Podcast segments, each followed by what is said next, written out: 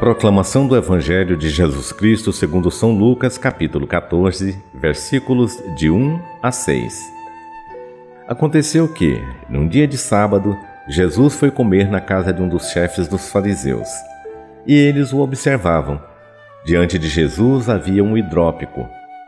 Tomando a palavra, Jesus falou aos mestres da lei e aos fariseus: A lei permite curar em dia de sábado ou não? Mas eles ficaram em silêncio. Então Jesus tomou o homem pela mão, curou-o e despediu-o. Depois lhes disse: Se algum de vós tem um filho ou um boi que caiu num poço, não o tira logo, mesmo em dia de sábado?